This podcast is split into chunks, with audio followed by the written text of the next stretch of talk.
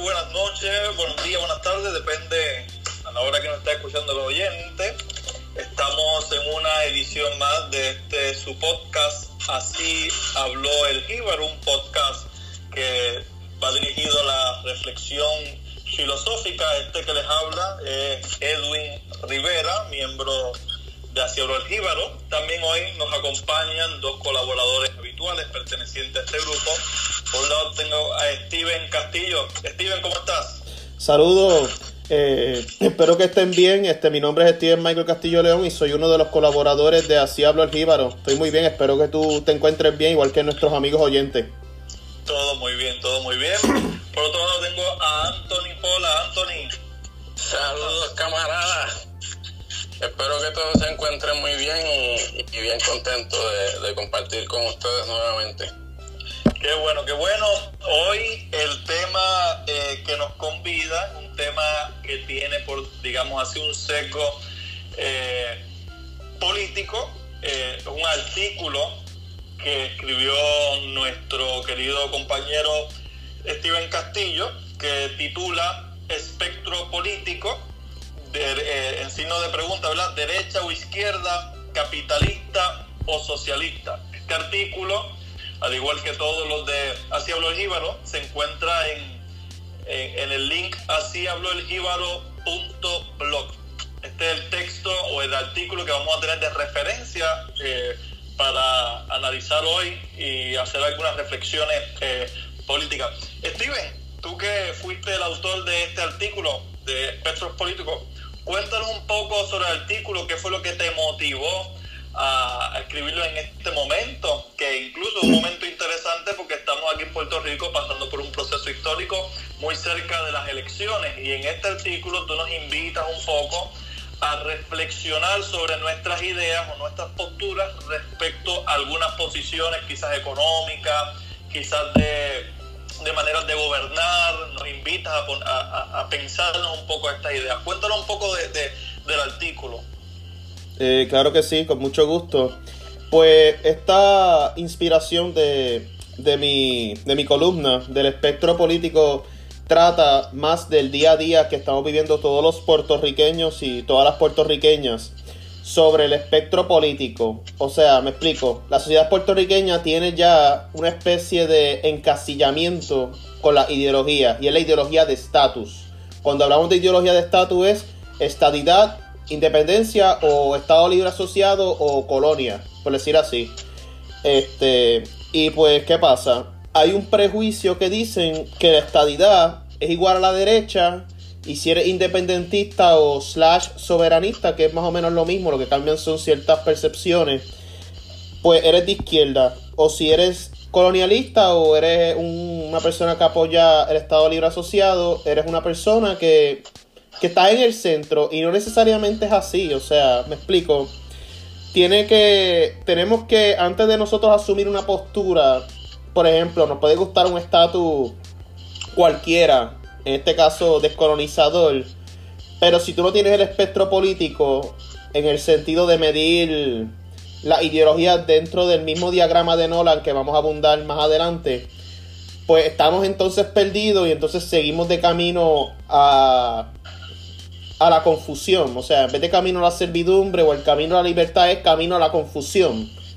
Y ahí es donde empieza, empieza, ¿no? Mejor dicho, ya se está como que poniendo como es los huevos a peseta por la situación que estamos pasando. Ok, ok, ok. Cuéntanos un poquito antes de pasar a, a nuestro camarada Anthony, que ha, has comentado que eh, este escrito también está articulado en referencia a, a, unas categorías que utiliza o el diagrama que, que utiliza Nolan. Eh, cuéntanos un poquito eh, sobre eso, o sobre ese diagrama o esa metodología para entonces seguir eh, abundando en la reflexión, tengamos unas nociones, digamos, básicas para a la hora de acercarnos a ese artículo. No, seguro que sí, este sería lo correcto. Antes de uno llegar al diagrama de Nolan, primero hay que hacer una corrección en, en, en, en el, el, espectro político. Por ejemplo, yo quiero que ahora mismo, ustedes que están aquí, con, estamos nosotros tres aquí, también el público que está oyendo este podcast, que dibujen una línea.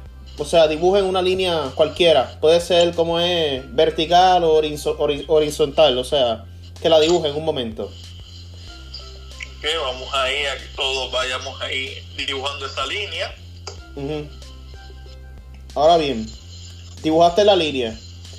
Pues así se ve lo que es la ideología en Puerto Rico. Ya tenemos la línea ahí de frente. ¿Qué hacemos con eso? Exacto, tienen la ideología. O sea, eso es la definición de aparentemente una ideología. O sea, de lo que es el espectro político en Puerto Rico. Y es un, y es un espectro erróneo. O sea, me explico. Realmente la ideología es un rombo. O sea, me explico.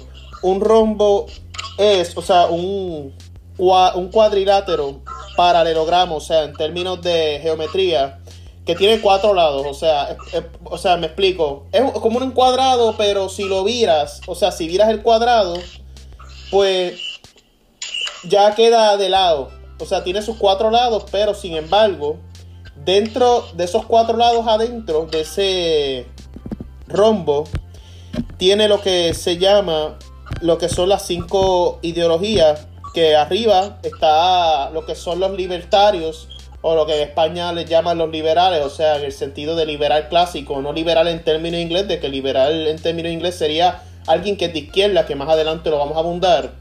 Y también tenemos, por decir, si observamos el diagrama de Nolan, que en, la columna lo pueden ver, o sea, hay una foto y hasta, y hay hasta una prueba que se la pueden hacer y eso en confianza, es gratuita.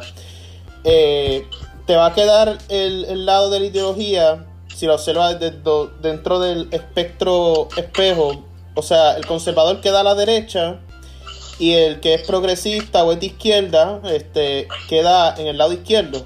Pero en el mismo medio está el centro, pero más abajo están los totalitarios, o sea, están los cinco grupos dentro de ese mismo cuadrilátero, que ahí es donde se inicia todo ese proceso ajá, Ok, ok, ok. Está muy, interesante, fíjate, es la, primera vez que me había, eh, había hecho este acercamiento al diagrama de Nolan. Entonces, eh, hay como una métrica en, la medida, tú, tú, nos has hecho como unas descripciones sobre eh, diferentes posturas, liberalismo clásico, conservador de derecha, progresista liberal, centro moderado, etcétera.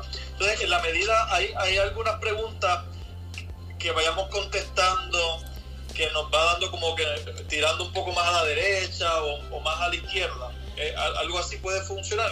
Sí, algo así? sí, por lo menos la prueba se encarga de eso, que te, pone una especie de pregunta y, más abajo te pone como que lo que esas, esos grupos, sean conservadores, sean progresistas o liberal de izquierda o sea del centro, totalitario libertario, van a pensar respecto a esa situación. Por ejemplo, un ejemplo sencillo es este las drogas. ¿Por qué va a pensar uno de los cinco?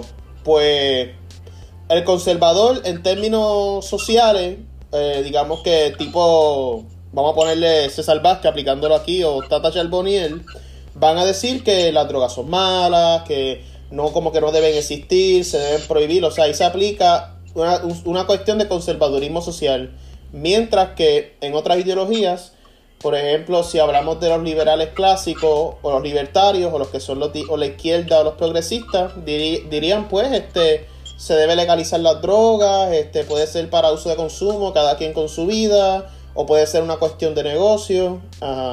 Los totalitarios pueden decir pues o la legalizan o no, y si la legalizan, pues es más para beneficio de ellos, o sea, para ellos enriquecerse de esa, de esa droga, tú sabes y ellos quedarse con más dinero y el pueblo sufriendo en ese caso. Eh, eh, tengo una pregunta, eh, Pola, este, va dirigida a ti. yo viendo este ejercicio que nos propone Steven, donde hagamos una introspección sobre nuestras ideologías, te pregunto, una vez uno termine este texto, que tenga, digamos, un poco más claro hacia dónde se inclinan. Te pregunto, ¿e, e, ¿esa conclusión es una conclusión que siempre esos principios van a permanecer o puede ser, o, se puede dar el caso de que, digamos que yo a mis 20 años fui un hombre, un capitalista y digamos que ya a los 30, 45 años hubo un giro en mi vida y de momento soy un, un, un comunista, por decirlo así. E, e, ¿Eso permanece, esos principios, o puede ser que haya un, un viraje radical? Bueno, desde mi experiencia yo te puedo decir que va a cambiar. Yo el examen lo he tomado varias veces, de hecho, por lo menos una vez al mes o una vez cada dos meses, yo completo el diagrama, son unas 10 a 20 preguntas y me sirve para ver cómo han cambiado mis ideas. Eh, por decírtelo de esta manera, hace casi dos años atrás cuando lo tomé por primera vez, básicamente era me, inclinaba hacia el totalitarismo y, a la ultraizquierda. Hoy día, por lo menos dentro del diagrama, sería eh, liberal, centro, centro izquierda. Pero hay que recordar, son dos o tres preguntas. La, la realidad social y económica no se puede abarcar en, en 10 o 20 preguntas. Bueno, enfrentamos tantas y tantas situaciones que realmente el diagrama para lo que nos sirve es para darnos una referencia de, en qué punto ideológico nos encontramos, a cuál somos más afines. Pero eso no tiene por qué regir nuestra vida. Uno podría hacer o tomar postura quizás conservadora en un tema en específico y podría en algún otro ser liberal o en un tema económico ser quizás eh, totalitarista y en algún otro ser eh, conservador o procapitalismo. O no, yo creo que hay, hay, hay algo bien importante y es que si algo hemos visto en el desarrollo histórico es que aferrarnos a una sola idea y convertirla en una religión no funciona. Porque cada problema de cada país es particular y a problemas particulares no se le pueden dar soluciones generales. Quizás lo que en un país no funcionó, a nosotros no funciona porque nuestra economía, nuestra estructura, nuestra, nuestro contexto histórico es distinto al país que usamos de referencia. Por ende, encuentro que es muy útil saber dónde nos encontramos para estudiar temas referentes a ese punto de referencia que, que, en que nos encontramos en el diagrama, pero más como un, como un proceso educativo, no para tomar una bandera y decir, pues yo soy esto y de ahora en adelante, pues esto es lo que yo soy. Porque entonces, ¿de qué me sirve a mí yo tomar una prueba, eh, reflexionar, autoanalizarme, para después entonces caer en lo mismo, pero en otro punto del diagrama. Eh, me, me, parece bien interesante porque eh, Steven en su artículo, ¿verdad? cuando da, nos dice eso mismo, que son nociones básicas y también nos aporta autores que podríamos leer para ir ahondando, digamos, en, en esa postura que el diagrama no, quizás nos ha iluminado un poco más, pero también Steven nos indica que, que debemos no solamente de ahondar quizás en, en, esa, en esa inclinación que, tenga, que tenemos, sino abrirnos al diálogo al otro, porque nos dice él, que debemos abrirnos, porque dice, lo indico, lo estoy citando, para que cuando se critique el fanatismo, no ser un nuevo fanático, ya que eso sería lo irónico. Y es más o menos lo que planteaste, Anthony, que no solamente eh, nos aferremos a una idea, sino que también eh, podamos tener la capacidad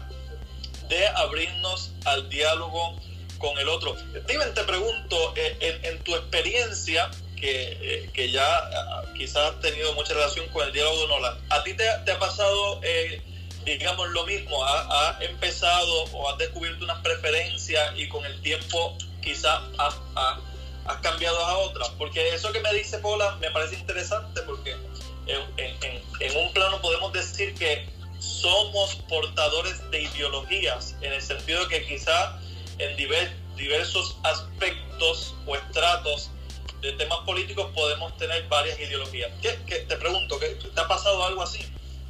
Este, sí, sí, me, ha pasado y quiero indicar al público, ¿verdad? Antes de eh, un poco entrar en esa línea, que las ideologías que cada cual acoja o cada cual experimente o esté estudiando de ellas o porque simpatiza con ellas o porque vio un autor X o Y, pues realmente realmente no significa que, por ejemplo, Anthony o, usted o este servidor estemos como que, como que esta es nuestra ideología y tienen que seguirla. Necesariamente no es eso.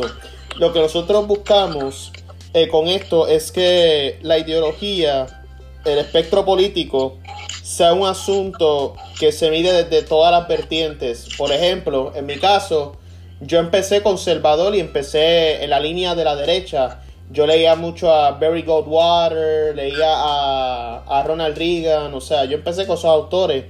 Y eso era como que mi influencia, por decir así. Y yo me acuerdo que, como por este amigo mío que aprecio mucho, pues me presentó el diagrama de Nolan y yo lo vi. Y qué sé yo, lo, empecé ahí a, a, a, ¿cómo le dicen? A, a darle casco al asunto, tú sabes.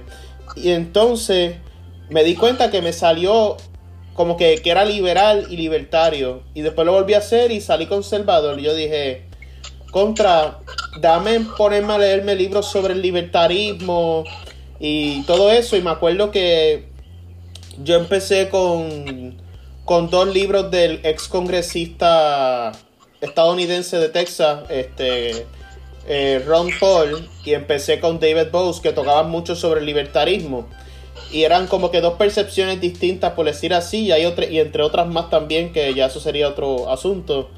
Pues me di cuenta, y el sol de hoy, ¿verdad? O tal vez me puede equivocar, o sea, hay que estar abierto a equivocarse. O sea, yo puedo decir, pues fui conservador, fui libertario, pero ya, no, no, voy a ser del centro o me voy para la izquierda, así por el estilo. Este, pues me di cuenta que soy libertario, soy liberal clásico, simpatizo con esta libertad individual, con esta libertad económica y sentía cierta traición con mi conservadurismo, pero yo dije, espérate, yo puedo seguir siendo conservador, pero mi conservadurismo no debe molestar a mi vecino, a mi vecina, a mi compañero o compañera de trabajo, sino más bien tiene que ser algo mío personal, o sea, algo que yo hago y lo que otra persona haga, pues esos son sus asuntos, después que no se viole el principio de no agresión, el non-aggression principle. Ajá.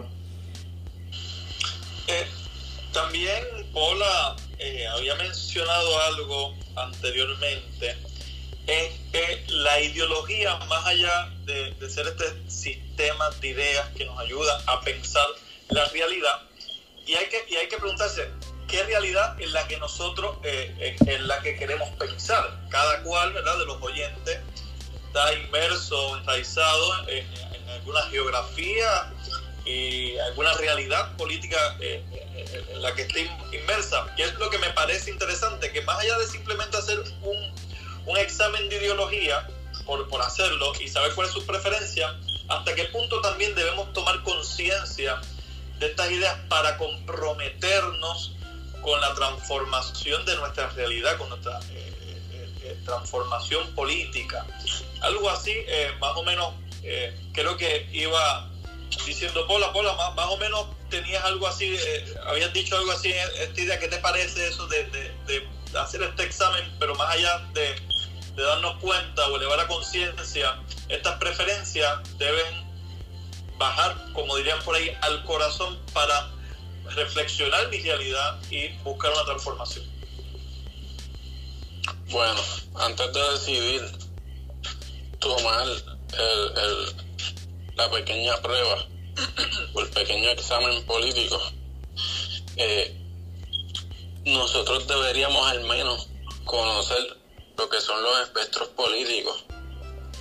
Porque, por ejemplo, eh, en el artículo que escribe el compañero Steven, él menciona en el título izquierda o derecha, pues haciendo referencia a, a lo que comúnmente conocemos, pues, capitalismo versus socialismo. Pero existen muchísimos modelos económicos e ideológicos. Y los puertorriqueños en específico estamos bien, bien alejados de la realidad del hoy. En Puerto Rico todavía ya tú ves que cualquier cosa que vaya o que atente contra los intereses de los anexionistas, sea del modelo que sea, automáticamente es socialista y te tienes que ir a Cuba. Y por otra parte, cualquiera que sea miembro del PNP o, que sea estadista, automáticamente lo consideramos de derecha, pero no necesariamente es así. Entonces, primero, que tenemos el prejuicio ya, que el estatus va con el sistema económico. Segundo, que nos concentramos en dos modelos económicos como si fueran los únicos que existieran. Y no solo eso. La mayoría de los que somos o hemos sido de izquierda, generalmente en Puerto Rico mantenemos el discurso de 1847 que nada tiene que ver con nuestra realidad. Y los que se consideran conservadores o de derecha siguen pensando como si estuviésemos en la década de los 50. Y eso hay que superarlo. La realidad de, hoy es totalmente distinta a la de ambas épocas. Y el primer paso para superar eso es empezar a conocer los modelos económicos actuales. Porque ese capitalismo que critican los de izquierda en Puerto Rico y ese eh, socialismo comunismo que critican los, los de derecha en Puerto Rico, nada tiene que ver con los sistemas actuales. Son simplemente espectros de antaño. Y así como ha cambiado la realidad en todos estos años, pues también han cambiado y evolucionado los modelos económicos. Por ende, antes de yo empezar a buscar qué bandera es la que me toca, qué ideología es la que yo tengo. Hay que empezar a, conocer eh, más sobre los modelos económicos y los modelos políticos, porque el hecho de que tú en el diagrama salga eh, varios espacios hacia la izquierda no significa que tú eres socialista, marxista, leninista. Y el hecho que salgas a la derecha no significa que eres ultraconservador y de ultraderecha. Eh, entiendo que hemos fallado en eso, en, clasificarnos en, en sistemas y modelos que ya no son parte de nuestra realidad. Y por último, como menciona Steven, tanto escrito como verbalmente, eh, nosotros tenemos que estar abiertos a dos cosas. La primera es a escuchar al otro y a conocer sistemas contrarios al que nosotros sea militemos o profesemos. Y segundo, tenemos que estar siempre abiertos a la posibilidad de estar equivocados.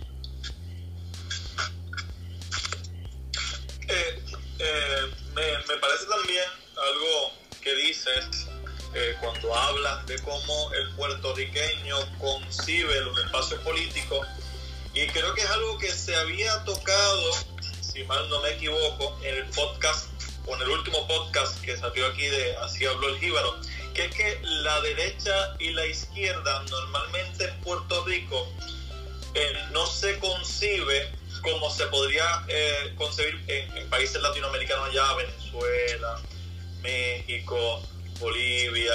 Eh, eh, es cierto esto, nuestra manera de categorizar, Steven, la derecha y la izquierda, diverge mucho de, de, de, de cómo la categoriza otros lados del mundo.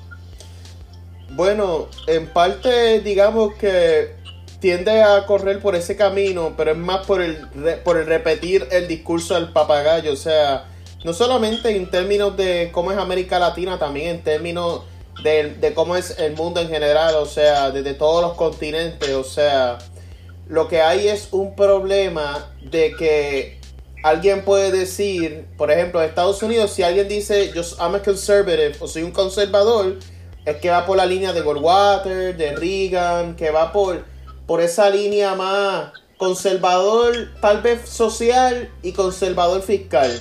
O sea, o si lo ponemos en, la en el presente, eh, el senador Mike Lee en Estados Unidos, en esa, por esa línea de ser conservador. Pero ¿qué pasa? Si tú, le, si tú dices, si un puertorriqueño dice que es conservador, pues ya lo van a tildar, van a tildar que es una persona que, que prohíbe todo, que es una persona que es un retrógada, o sea, no todos los conservadores van por esa misma línea.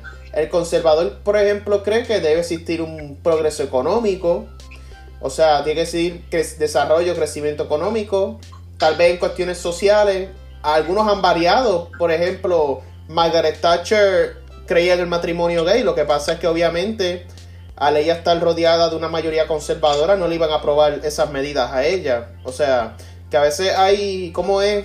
Gente que brinca un poco el charco o retroceden a ciertas ideas. Por decir así, este, igual pasa con la izquierda. La izquierda tiene sus percepciones. Este, no todo el mundo va por la línea marxista, otros van con, con Trotsky, otros eh, van con los socialdemócratas, que es lo que ahora está, bueno, está el socialdemócrata, está el socialismo democrático, son dos asuntos. El socialdemócrata es más keynesiano, o sea, cuando hablamos de keynesiano hablamos de John Maynard Keynes, que era el que creía, creía que es una especie de sistema mixto, o sea, de que que podía convivir algo del capitalismo y algo del socialismo con algo del mejor de los dos mundos y entonces tratar de elevar el gasto público donde se tenga que elevar y también usar la deuda en donde se tenga que, usar. Ok, ok. Ahora les pregunto, a, a, ver quién es el primero que se va a tirar al charco. hemos, hemos, visto un poco de, eh, ¿verdad? Que ya hemos introducido un poco este diagrama que nos ayuda a reflexionar no solamente mis ideas, sino también reflexionar las ideas de la realidad que me circunda. Cuando venimos a hablar de Puerto Rico, ya Pola ha hecho algunos esbozos sobre la ideología en Puerto Rico, la derecha y la izquierda, pero que normalmente estos conceptos son, digamos, eh, están muy ligados al estatus político, estadidad, independencia. Más allá del estatus, que ustedes también me dirán, eh, ¿qué, predomina en términos económicos, en términos eh, sociales? ¿Qué ideologías más o menos predominan? ¿Cómo ustedes leen, hacen una lectura del espectro político en Puerto Rico? Hmm. Este. Bueno, si hablamos del sentido de qué línea, por ejemplo, de pensamiento económico van todos los partidos políticos en Puerto Rico, muchos tienden a tener una concepción keynesiana, o sea, cuando hablamos de la, de la concepción keynesiana, hablamos de esa concepción de que el Estado debe garantizar ciertos servicios. Pero eso ha ido evolucionando, ya por ejemplo desde podemos decir desde Pedro Rosselló, pero no tanto, más Luis Fortuño, porque Pedro Rosselló digamos que fue un gobernador de centro, o sea que sí apoyó posturas de libre mercado o de conservador fiscal, pero por el lado aportó cosas sociales como la tarjeta de salud, el tren urbano, o sea, cosas digamos que bien pro gobierno. En el caso de Fortuño, pues él aportó lo que era reducir el gobierno, o sea, desde el punto de vista como un fiscal conservador. Pero en ese caso él se un poquito se casó más con las posturas neoclásicas, que eso es otro, otro tema por hablar. O sea, él no se inclinó más por una línea austriaca o una línea de Chicago, monetarista o, o neuroeconómica o, o la Bloomington o georgista o entre otras líneas de pensamiento de libre mercado que proponen que hay que bajar todos los impuestos, hay que recortar el gasto, hay que privatizar servicios no o liberalizarlos, no corporativizarlos. Cuando se corporativiza es que, bueno, pues yo creo la condición para el sector privado, pero yo no quiero más competencia.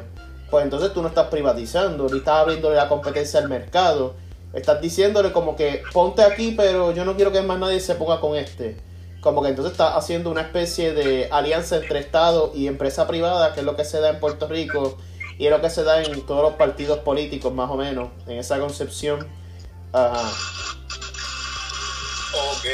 Eh, en términos, eh, digamos, eh, sociales, la concepción de, de, por ejemplo, digamos, cosas concretas, el matrimonio, personas del mismo sexo, la perspectiva de género en la, en la educación, entre otros, digamos, aspectos. Anthony, Puerto Rico, ¿es de derecha o de izquierda? Muchacho, ultraconservador. en Puerto Rico, en Puerto Rico tú puedes matar, violar, practicar adulterio, fornicación, tomar pitorro, que es ilegal, eh, fumar marihuana, que es ilegal.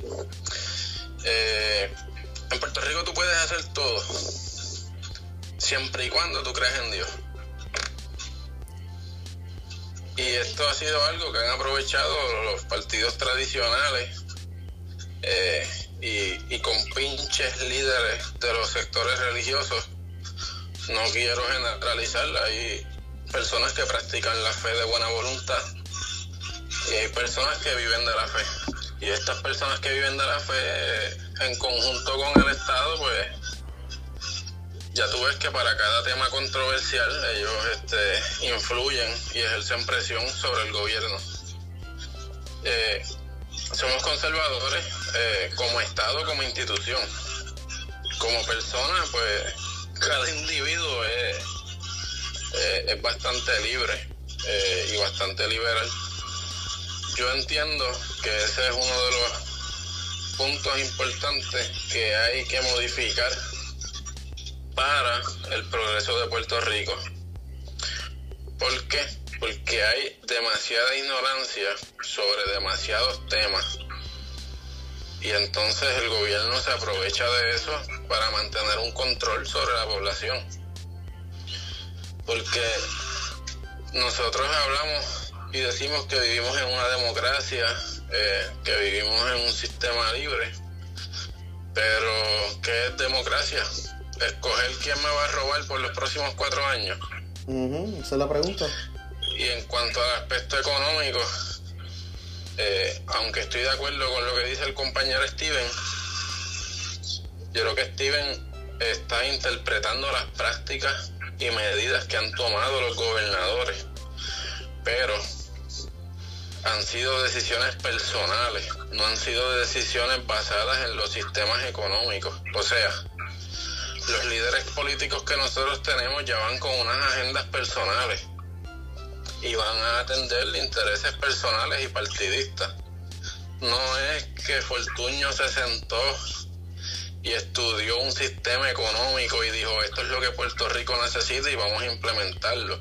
No es que García Padilla dijo esto es el sistema económico que Puerto Rico necesita y vamos a implementarlo. Yo diría que ninguno de los políticos que ha pasado por la silla del primer ejecutivo tiene alguna idea de lo que son los sistemas económicos y cómo implementarlos para beneficios del pueblo. Eh, Sí. No, que entiendo que lo primero que hay que hacer como pueblo es instruirnos. Porque nosotros odiamos a los políticos, eh, a nosotros todos los políticos nos parecen corruptos, pero eh, cada 4 noviembre, cuando los planetas se alinean, volvemos y rajamos papeletas. Entonces, eh, ¿de qué estamos hablando? Entiendo. Anthony, eh, entonces tú planteas que más allá de que haya, digamos, un bagaje de, de, sistema de pensamiento en referencia a lo económico, tú podrías estar diciendo que en Puerto Rico lo que, lo que se hace en cuanto a medidas económicas son más reaccionarias, no tanto que hay un proyecto establecido sino que estamos reaccionando. Más o menos estaríamos por ahí. Es que, no hay ningún proyecto establecido. Aquí lo que se, en Puerto Rico lo que se hace es que se establece una medida, la que se nos ocurrió a última hora para resolver o para beneficiarnos de ella. O sea, en Puerto Rico, ¿quiénes han sido nuestros gobernadores? Eh, médicos y, abogados, personas que no tienen idea alguna de economía. Yo mismo por muchos años eh, practiqué doctrinas políticas, pero basado más en un contexto filosófico y sin tener poco o ningún conocimiento sobre economía. Ha sido estos últimos tiempos que, que Steven ha sido eh, esencial en eso, ha sido una de las personas que más me ha ayudado a, aprender sobre economía y yo por mi cuenta pues he, seguido indagando. Pero en Puerto Rico la gente no tiene idea de sistemas económicos. En Puerto Rico tú eres de izquierda, eres de derecha y se acabó. O eres pro-capitalismo o eres anticapitalismo y se acabó. No hay definición. la realidad es que estamos, estamos repitiendo el papagayo. ¿sabes? Estamos repitiendo el papagayo. Nosotros no tenemos idea de cómo funciona la economía. Entonces, queremos desarrollar la economía. Todo el mundo viene prometiendo desarrollo económico y nadie sabe de economía. Eso es como que venga yo a decirte que te voy a arreglar el carro y no sé de mecánica. es que no hay forma. Entonces, cada quien, cada partido, cada militante, pues defiende su candidato y justifica sus acciones. Pero a la hora de la verdad, ¿en qué momento de la historia Puerto Rico realmente ha desarrollado su economía. Porque podemos mencionar eh, manos a la obra con, con Muñoz Marín, podemos mencionar las pasadas 936, podemos mencionar lo que se está prometiendo ahora. Que aunque si bien es cierto que en buena parte ayuda a la población, son soluciones momentáneas pero un desarrollo económico real y nacional que promueva la producción en Puerto Rico en lugar del consumo nunca ha existido y al parecer no va a existir en buen tiempo. Eh, entiendo que hay que estudiar el tema antes de empezar a, a, papeletas. Correcto. Steven, tú que, que, escuchando ahí a Anthony y anteriormente había dado algunas eh, algunos datos y algunas reflexiones sobre la, la, economía. Te, pregunto primero a tu interpretación sobre la pregunta que le hice a Anthony sobre el aspecto social. ¿Puerto Rico es de derecha o izquierda? Y segundo, ya que entramos también en, temas un poquito más profundos de política, Anthony nos ha dicho que pues, eh, interpreta que Puerto Rico no, no, no ha habido un proyecto de economía y, no, según tú, ¿cuáles son las condiciones que deben que, debe de haber para que en Puerto Rico sí haya un proyecto de economía? ¿Qué, hay que hacer? Pero, pero primero pregunta, me, responde socialmente, ¿Puerto Rico es de derecha o izquierda? Wow, Puerto Rico en términos sociales es conservador, pero en términos económicos eh, se pone un poquito más entre lo que es la centroizquierda como tal. Ok. Y, y eh, eh, eh en cuestión de, de, la, de la, economía, eh, Anthony nos dijo, si no me, ¿verdad? me corrige Anthony, que más o menos dijiste algo así de como que en Puerto Rico no, no ha habido un proyecto económico, más o menos fue lo que, lo que habías dicho. Un proyecto económico concreto, ¿no? En Puerto Rico se practican decisiones y esas decisiones están encasilladas en los sistemas. Eh, Por ejemplo, en Puerto Rico se, se ponen muchos impuestos y eso es algo que quizás se consideraría de centro izquierda o de izquierda o, se consideraría de un sistema totalitario. Pero en Puerto Rico no gobierna Fidel Castro. Y, no es que hay una, no es que hay un, un plan a largo plazo de establecer un estado socialista o de establecer un estado, un estado fascista. Simplemente, ok, falta tanto capital, ya sea por malversación, por el pillaje o porque no hay los fondos, pues vamos a respetar un impuesto. Y pues desde, ese punto de vista uno va a decir, pues está bien, son centro izquierda, porque hicieron esto. Pero no es porque hay un plan estructurado de un desarrollo económico o de la implantación de un modelo económico. Simplemente se ponen parches y esos parches caen dentro de unas categorías de unos sistemas económicos, que son dos cosas bien distintas. Lo que se llama la falacia de la ventana rota, o sea, rompe el cristal y se crean todos los empleos, o sea, esa es la jugada que siempre ha corrido en Puerto Rico y más con lo por la línea que dice Anthony. Así que se le llama.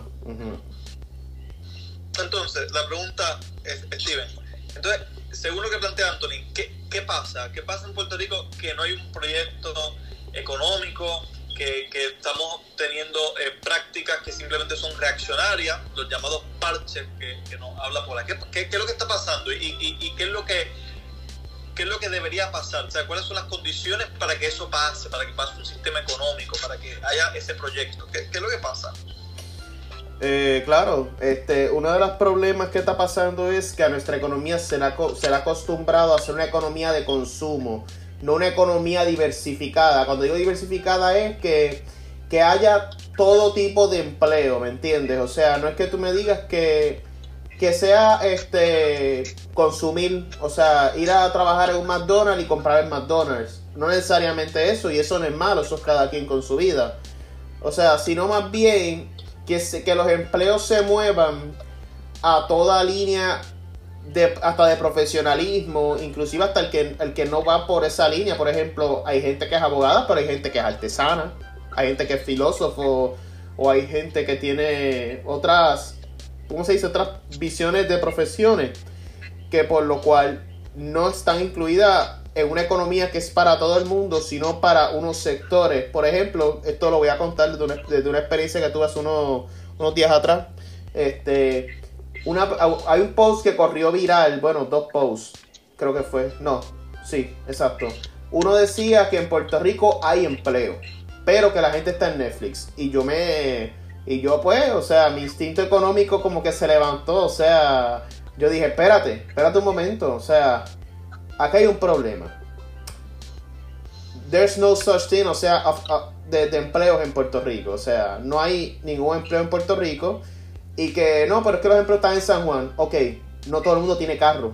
No tenemos un tren que le da la vuelta a Puerto Rico que me lleve de Ponce a San Juan y que solamente está dándole la vuelta a San Juan y Bayamón, que tengo entendido que esa, esa es la línea del trail, o sea, la línea que corre los trenes. O sea, y yo y entre otras personas que han tratado de buscar empleos en Ponce, por ejemplo, que son de Ponce, son de otras áreas, no los tienen. O sea, y tienen que pues, entonces irse a Estados Unidos a trabajar. Porque tal vez allá están buscando lo que acá no ofrecen. O sea, y allá están buscando generar tantos ingresos y, y no coger, ¿cómo se dice? No que le estén expectando tantos impuestos. Porque a veces los impuestos te quitan todo lo que tú te ganas del trabajo. O sea, lo que le llaman el fruto de tu trabajo. Y eso ha sido toda la problemática. O sea, en vez de crear una economía que, que todo el mundo empieza a producir, se crea una donde tú tienes que consumir más y que está bien, hay mucha, eh, es necesario tener importación, pero también tenemos que exportar. O sea, nosotros tenemos cosas que deberíamos empezar a movernos para entonces abrirnos al mundo. Y se puede, lo que pasa es que claro, tenemos unos problemas jurídicos con la cuestión de la cláusula territorial y entre otras variantes pero hay que aprovechar de los tratados que tiene Estados Unidos, que también nos, estamos nosotros envueltos, tratar de movernos por esa línea, o sea, y tratar también de, claro, luchar en lo que se pueda luchar en el Congreso para que Puerto Rico pueda ir abriéndose más al mercado, o sea, sin tener que, que por ejemplo, que Puerto Rico pueda hacer tratados, o que Puerto Rico se le dé la mirada a qué postura se va a dirigir a la descolonización, o sea, con esas movidas económicas que están llevando a cabo, están llevando a cabo como tal. Y también me gustaría aportar algo que habló este Anthony sobre la democracia. Mira, es sencillo. Pregúntale, pregúntale no, si no, vamos a preguntarnos todos nosotros aquí y el que está oyendo este podcast. ¿Ustedes se acuerdan cuándo fue que votaron por la Junta de Control Fiscal o la Junta de Supervisión Fiscal, como se llame, y por todos los presidentes y, por todos los miembros que están allí envueltos, o sea, cuántos rajaron la papeleta allí, porque yo no me acuerdo, no sé si ustedes se acuerdan, pero yo no me acuerdo. O sea, eso fue traído por un ex gobernador que ahora es analista y tienes a, alguien que es candidato a la gobernación y, es, y fue comisionado residente que fueron a, a pedir esa quiebra, o sea, el título quiebra, porque es un título de quiebra, pero ahí a veces como se dice, parte del poder también se concentró en ellos, no en, el gobierno.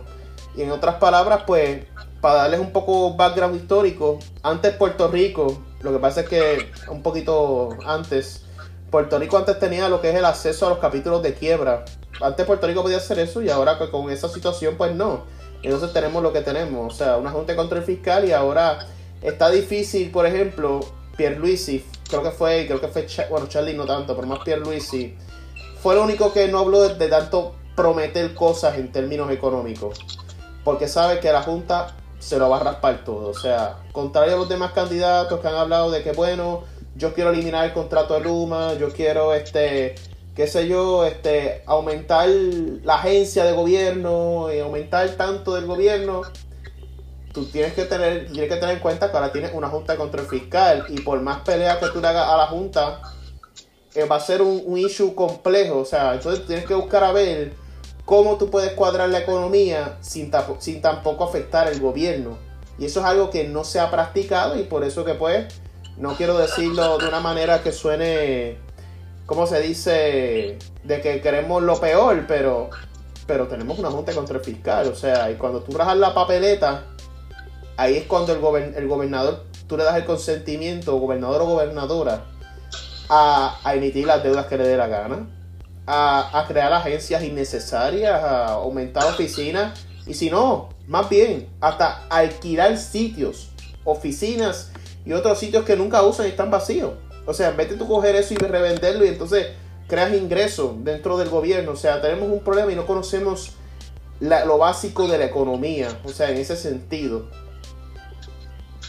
Bueno, el primer paso para, para, para que el pueblo pueda echar hacia adelante es que se escuche el podcast, el reporte de nuestro compañero Steven y que se vean los blogs de Así habla el Íbaro para que empiecen a pensar. y eh, referente a Pedro Pierluisi, no quiero irme a título personal, pero él trabajaba para la misma junta que ahora pretende enfrentar y hay una inconsistencia ahí bastante grande. Eh, básicamente caemos en lo mismo. Nunca ha existido un plan económico real, sostenible y funcional para Puerto Rico. Siempre ha sido resolver al momento y olvídate lo que pasa el cuatrenio que viene.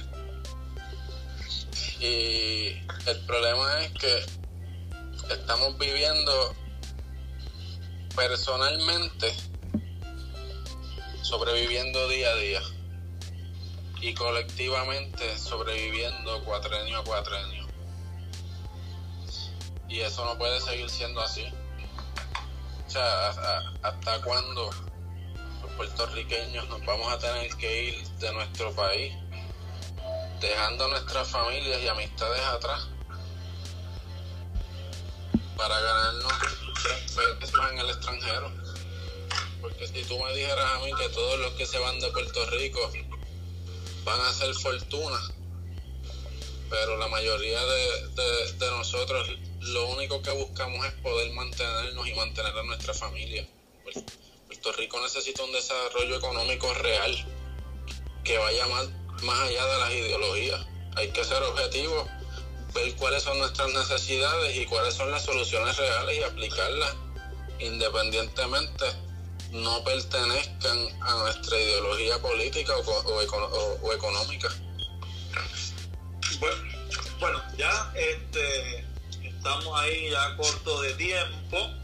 Eh, hemos hablado eh, en referente a un artículo que escribió nuestro eh, compañero Steven Castillo sobre los espectros políticos eh, invito a que lo vayan y lo lean, como les dije al principio de, del podcast, el artículo en blog Pero antes de despedirme, sé que me he pasado un poco, pero dos minutos, dos minutos, ya hemos hecho análisis a partir de, de, los aspectos políticos del artículo, hemos hablado un poco o descrito lo que dirían en filosofía, hemos hecho un análisis fenomenológico reflexivo. Futuro de Puerto Rico, dos minutos, para no pasarnos y despedirnos, dos minutos. ¿Qué, ¿Cómo usted ve en el futuro de Puerto Rico? ¿Qué, qué, qué eh, ahora mismo que estamos en las elecciones, en Puerto Rico, eh, Steven nos, nos, dijo que hay una condición colonial, que la sabemos todos, pero ¿qué ustedes ven en, el futuro de Puerto Rico? ¿Hay esperanza? ¿Hay cambio? ¿Estamos anquilosados? Dos minutitos, rápido, Anthony, cuéntame. Las condiciones no hay que esperarlas, las condiciones se crean. La esperanza no puede morir si nos dejamos llevar por la situación social, pues podríamos decir que vamos para más de lo mismo y que seguiremos siendo colonia hasta que la muerte nos venga a buscar. Pero eh, como personas que, creemos en, la reflexión eh, y, en la búsqueda de la verdad, entendemos que, que hay que seguir luchando, que esta lucha no se acaba hasta el último aliento y que eventualmente habremos educado a lo suficiente como para echar a Puerto Rico hacia adelante. Steven, cuéntanos. Bueno, lo único que yo le digo al, a la persona que, que esté escuchando este podcast es que esto está incierto, que hay que prepararse para lo peor. Ahora bien, lo que para evitar que estas cosas ocurran y, ve, y, ve, y, veamos estos candidatos o candidatas, es que nos pongamos a buscar lo que es la, lo, lo, que, lo que es la economía básica. O sea, y podemos, ¿verdad? Si se puede, podemos hablarlo con Anthony aquí mismo.